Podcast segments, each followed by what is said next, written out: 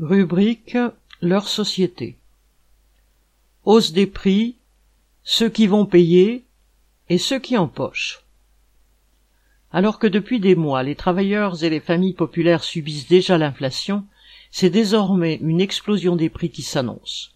Macron et ses ministres évoquent désormais la guerre en Ukraine pour justifier que les classes populaires devront se serrer encore plus la ceinture.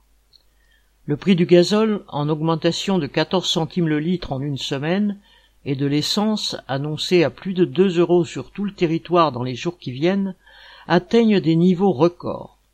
Tous les prix augmentent, et personne ne peut dire où s'arrêtera la valse des étiquettes.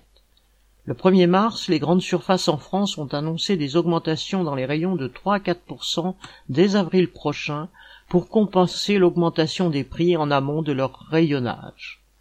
Bien sûr, la guerre déclenchée par Poutine ajoute un élément d'instabilité dans l'économie mondiale, d'autant que la Russie est un gros fournisseur de gaz et de pétrole dont les prix s'affolent sur le marché mondial.